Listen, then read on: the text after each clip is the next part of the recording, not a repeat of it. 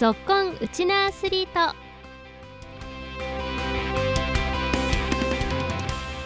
皆さんこんにちは。ラジオ沖縄アナウンサーの杉原愛です。この番組は学生スポーツからプロスポーツまで県内で活躍するウチナアスリートを全力で応援しようという番組です。さていよいよバスケットボールのワールドカップ開催まで今日でちょうど残り5ヶ月となりました。ということで今週からは特別バージョンでバスケットボール特集沖縄バスケヒストリーと題して沖縄のバスケットボール界を牽引されてきた指導者の方々の人生などにフォーカスを当ててインタビューをお送りしていきます。今日も15分間お付き合いよろしくお願いします。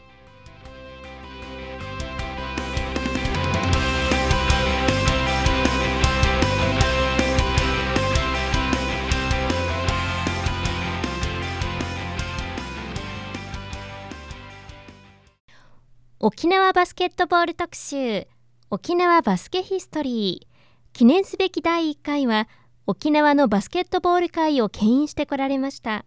あの国民的大ヒット漫画「スラムダンクにも影響を与えた沖縄バスケ伝説の指導者浅戸幸雄先生を特集します。今後浅戸先生のインタビュー複数回にわたってお送りする予定なんですが初回の今日は浅戸先生の生い立ちそして指導者を志すまでの道のりを振り返ってお話をお聞きしました。まずは浅戸幸雄先生のプロフィールからご紹介しましょう。浅戸先生は1953年に大宜味村で生まれ辺土名高校卒業後愛知県の中京大学体育学部に進学。大学在学中から教育実習などで沖縄に戻るたび母校でバスケの指導も行っていました。その後辺土名高校で男子バスケットボール部を指導しインターハイでは全国3位に導きその快進撃は辺土名旋風と呼ばれました。今日はそんな浅戸先生の原点となったお話やバスケットボールとの出会いから振り返ってお話をお伺いしました。まずは浅戸先生がバスケットボールを始められたきっかけから教えていただきましょう。えー、っときっかけはですねあの僕は大宜味村出身なんですよ。で大宜味村の小学校大宜味中学校は平地校なんであの小学校の頃からお兄ちゃんたちがバスケットをしてるのをずっと見てたの。で当時は男子はバスケット女子はバレーだったんで、うん、もうね自然にもうバスケということになったんですね。でそれからもうのめり込んでずっとやってます。まだやってますという。はい。この地域でバスケットボールをやるっていうのは、うん、例えばこう地域の中広場があったりとかどういうところでなさってたんですか？ああ公民館にリングありましたよ、うん、これはもうちゃんとしたリングいや電柱にねあのいたこら釘で打ってさでリング取り付けてで高さがまた高いんだよこれ。まあそんな感じですよ、えー、そうそうそう。お手製のリングで。お手製のリングでやってて。で学校の場合はもちろんあのアウトコートですから、ね。えー、木のリンクがあって木造で。隣畑だったもんだから畑にボールが転がっていくとねボール取りに行ったらねなぜかせボールのボールにね一緒にキュウリがくっついてきてねでそのまま海に行って水球しながら塩味ついたキュウリ食べてねまあ遊んでました。すごい大自然の中ですね。ああですよ。もう海と山しかないし、はい。だ数を計算してシュート打たないといけないから、もう大変大変。中学校からですよ。バスケ部入ってやる。中学高校も外。高校も外。はい。その時は指導者がいらっしゃったりとか。いや指導者いないんですよ。うん。もう自分たちだけ。もう自分たちだけで、だから昔ながらの練習を踏襲してやってたようなもんでね。そうそうそうそう。指導者じゃなくてね悔しい思いした。あうん、指導者がいない中でいろんなこう大会とかも現役時代は出られてたんです、えっとね地区大会で優勝したのは1回だけ、はい、一度だけ。で県大会行きましたけども初戦敗退、これが中学時代の一番の成績かな。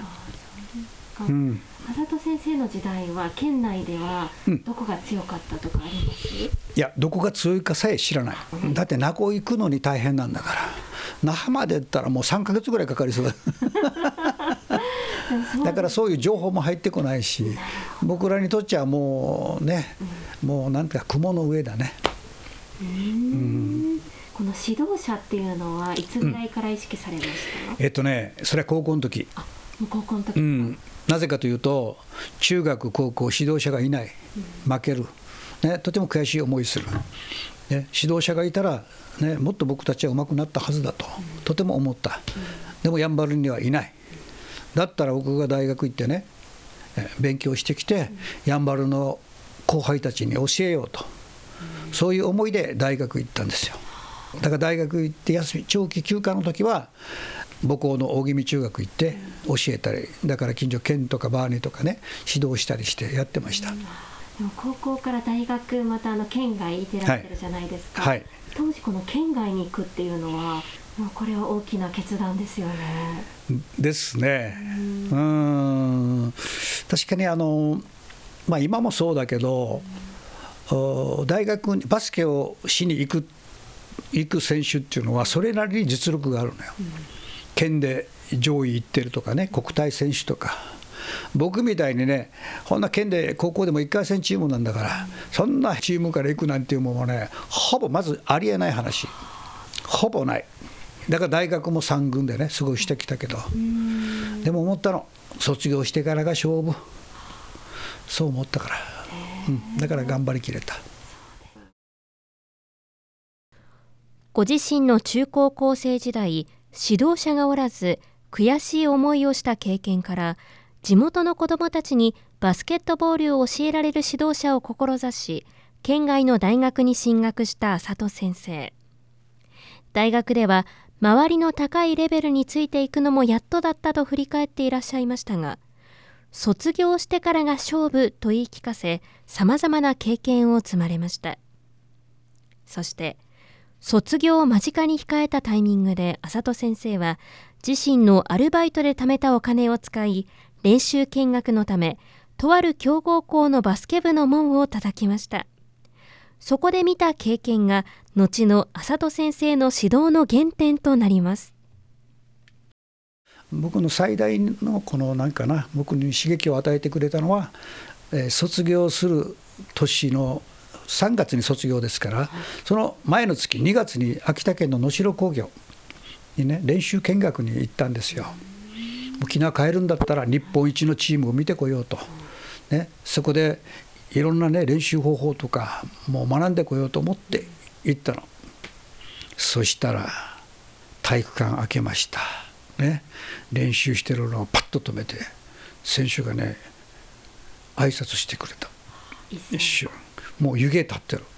だってあの冷凍庫以上に寒いから能代の2月って言ったら暖房施設もないしで湯気が立ってるところでピッと止まってね挨拶してくれた。もうそれがね一つの大きな目に見えてでやる気に満ち溢れた集団っていうのはこういうもんだと思った。で僕はこれだと思った。すごいと。やっぱり人はねその気にさせる、ね、奮い立たせることができればもう絶対強くなると思った。だからもう穴があったら入りたくてね技術的なことを学ぼうとした自分がいかに小さいかっていうのがすごく感じられて。でそれが僕の人生変えたの。その瞬間に変わった。普通のコーチは言って聞かせる、ね、良いコーチは説明する。優秀なコーチは褒めて育てる。でも最高のコーチはプレイヤーのハートに火をつけるってあるのよ。要するに最高のコーチだなんですよ。加藤博之先生は。選手をあれだけ奮い立たせることができるっていうのは。でそこが一番大事なところ。人をその気にさせる。でこれは何もバスケットボールだけじゃない。その人が話すことによって聞いてる人がみんなその気になってくる。その気になってくる。これが本当の情熱っていうやつ。最高の指導者は選手の心に火をつけて奮い立たせることができる。それが本当の情熱。浅戸先生が長い指導者人生の中で今でもずっと大切にされている思いです。浅戸先生は大学卒業後ヘントナ高校でバスケ部を指導されました。ヘントナ高校時代に選手たちに伝えたことについて。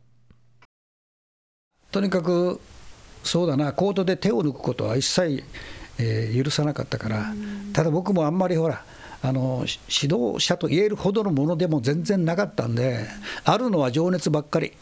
でもねやっぱりねやんばるの子たちは純粋なんですよ。負けん気も強いし純粋。ましてや情報がないでしょ。で僕は大学から来てるでしょ、もう僕の言うことはみんな素晴らしいわけだよ。信じるわけだよ彼らは。ほね信じてやり続ける、これがあの結果につながってるんだと僕は思う。やっぱ今なって思うとねあのまあ、まあ、今じゃないか、あのまあ、途中ぐらいかな、このプレイヤーの先を見据えての指導っていうのがとっても大事なの。要するに高校時代の成績が全てじゃない。成績も大事だけど、なおかつこの子たちが将来自立し、ねえー、立派な社会人となるようにということが大事なの、そこを見据えての指導をしないといけない。ということは、何に対してもベストを尽くすということ。手抜きはしない、ね、人にね小さな感動を与える。それがバスケに全部つながっていく。僕もそうだしプレイヤーもそう。だ清掃もいい加減にしない、いい加減にやるやつは全ていい加減になるから手抜きだらけになっちゃう。一生懸命やるやつは何しても一生懸命だからそれが一つになった時にはとっても強い。いや蓄積しないといけない。常に。だから日々修行なんですよ。そういう意味では。でも彼らなんか言いますよ。僕の車が車ではね適当にやってたらしいで見張り見張りがいてな。車見えた途端にふっとってからね。みんなやってるふりするとかね。可愛いところもあるんですよ。ね多分怖かったと思いますよ、まあまあ、20代は。僕触ったらねやけどしよったかもしれない。もう熱い情熱ああもうもうもう大変だ。だって指導力ないからもうそれしかないのよ。情熱しかないのよね、今みたいにそううまくできりゃできるはずもないしね、そんな勉強してきたわけでもないし、コーチのね、うん、あるのは情熱だけ。熱い情熱のこもった浅戸先生の指導は選手の心にも火を灯しその思いが一つになり後のヘントナ高校のインターハイ3位につながりました。来週以降はそのヘントナ旋風そしてヘントナに続き茶壇高校の全国インターハイ3位の躍進。そして浅戸先生とスラムダンクに関する話題についてもお話をお届けします。来週もお楽しみに。この時間のご案内は杉原愛でした。